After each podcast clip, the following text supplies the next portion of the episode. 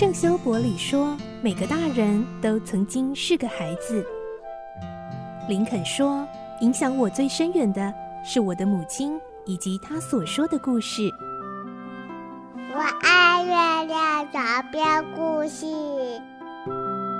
晚安，月亮床边故事。小青姐姐邀请每一位大孩子、小孩子一起听故事，不管多忙，也要和你一起听故事。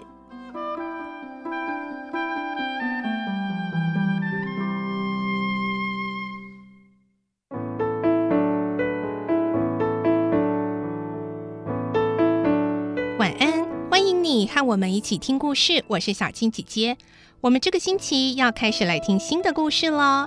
这是英国的作家乔治·欧威尔的作品《动物农庄》。我们的内容取材自东方出版社《世界少年文学必读经典六十》《动物农庄》同名书籍。这个故事的场景啊，都发生在一座农庄，有许多的动物。不过呢，故事的寓意是在探讨权力、专制、社会正义这种很严肃的议题哟。但别担心，都是用动物的角色来呈现，所以听起来很精彩有趣。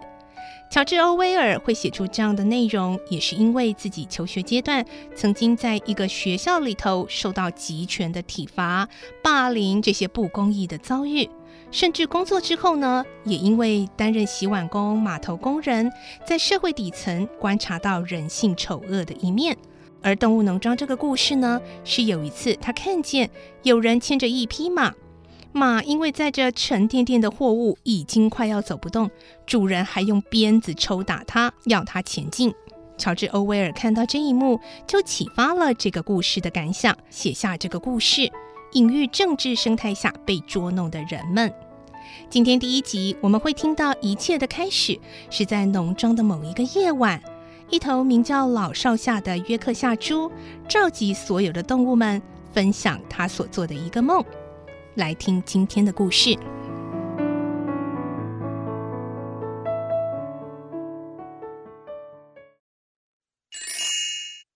动物农庄》第一集。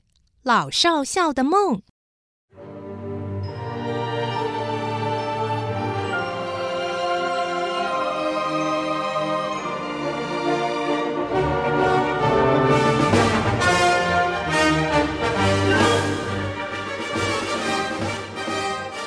那天晚上，曼诺农庄的主人仲斯先生喝醉了，他到养着牲畜的畜棚去开门，却忘了上锁。就拎着一盏灯，摇摇晃晃地走到厨房，从酒桶里再倒出最后一杯啤酒，一口喝光，然后走回房间。这时，他的太太已经睡着，早就鼾声大作。房间的灯一熄，农庄里的几只狗就开始骚动。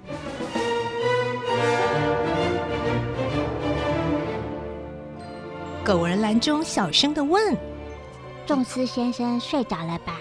品斯动动鼻子说：“嗯，这么浓的酒臭味，应该可以让他睡到明天中午。”杰士则轻轻吹声口哨说：“嘘，走吧，走吧，我们去打开触棚。”原来他们早就已经悄悄地传递了一个消息：老少校昨天晚上做了一个奇怪的梦。等仲斯先生睡着后，所有动物都到谷仓集合。老少校要告诉大家这个梦。老少校今年十二岁了，长得肥壮又有威严，是一只得过奖的约克夏猪，大家都非常尊敬他，也都乐意牺牲一点睡眠时间来听他说话。三只狗来到谷仓时，老少校已经卧在稻草堆上等大家了。看到他们进来。老少校慈祥地咧嘴打招呼，三只狗也伸着舌头回他一个微笑，轻轻地走到草堆里趴下。其他动物也陆陆续续进来了，鸡群跳上窗棂，鸽子飞上屋梁，两匹拉车的马巴普和克拉维也一起走到窗边。巴普的脸上有几块白斑，模样笨拙，但是他力气大，大家都喜欢他。克拉维生产过四次，身材就变形了，臃肿得不得了。他心地善良，每次抬腿总是小心翼翼，唯恐伤了草丛里的小动物。动物们常昵称他为“马妈妈”。小猪躺在狗儿旁边，后面的羊和牛则一边反刍一边聊天。羊抬头朝门口望了望，问：“咩，班哲明会不会来呀？”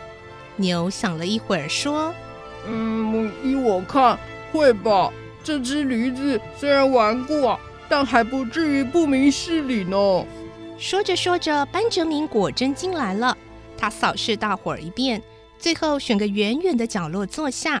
平常他就有点孤僻，不管谁都知道他喜欢和巴普亲近，因为每到星期天和巴普在牧场上并肩吃草时，他的眼里才会显露出温柔的光。一群没有妈妈的小鸭晃着小屁股进来，一时找不到好位子，嘎嘎的乱叫。马妈妈克拉维立刻用腿围个圈儿，说：“来，来这坐。”小鸭你推我挤的拱了进去，不一会儿全都睡着了。茉莉，也就是那只替仲斯先生拉车的笨母马，在尾巴结了个红色缎带，嘴里嚼着糖。生怕大家不知道它来了似的，装腔作势的嘶叫。哟，对不起，对不起，我来迟了。他走到班哲明身旁，嗲声嗲气地说：“嘿，老班，你的尾巴好可爱哟。”班哲明低低地哼了一声：“嗯，闭上你的嘴。”最后，猫咪也进来了。它睁着又圆又大的眼睛四处张望，立刻决定挤在巴普和克拉维中间，因为那儿最温暖。现在除了那只被仲斯先生驯养的乌鸦摩西以外，所有的动物都到齐喽。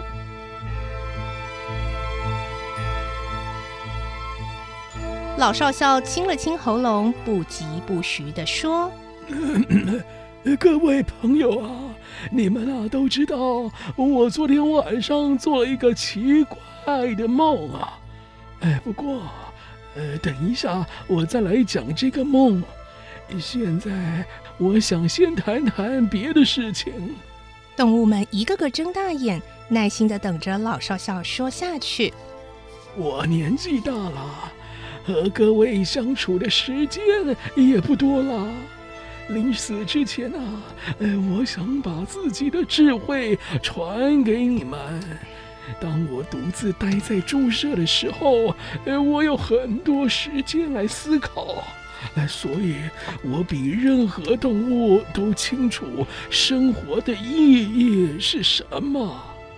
在座的动物都完全赞同这番话，老少校也很高兴大家这么信任他。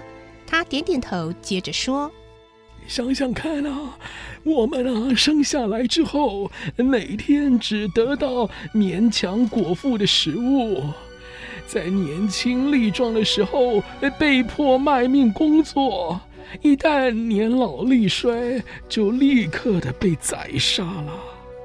茉莉尖着嗓门嚷道：“啊，好可怕呀！” 是啊。你们之中啊，有哪一个是悠闲的，是快乐的啊？小鸭睡着了，没听到。猫咪眯着眼，喵喵叫了两声，也不晓得它到底有没有听懂老少校的话。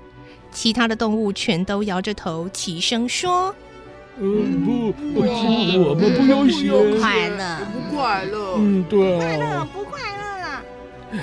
这里的土地肥沃，气候温和，每年生产的农作物是足足可以养活十个农庄的牲口。那么，呃，为什么我们还得要过这么可怜的生活啊？母鸡若有所悟地说：“因为，呃，因为我们命不好啊。”哦，你错了，是因为啊，我们努力生产的成果都被人类夺走了。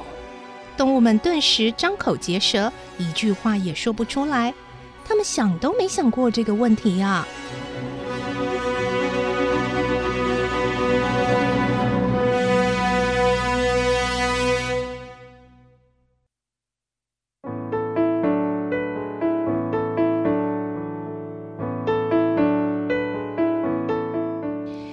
的故事就先听到这里了，明天再继续来听动物农庄的故事。我是小青姐姐，祝你有个好梦，晚安，拜拜。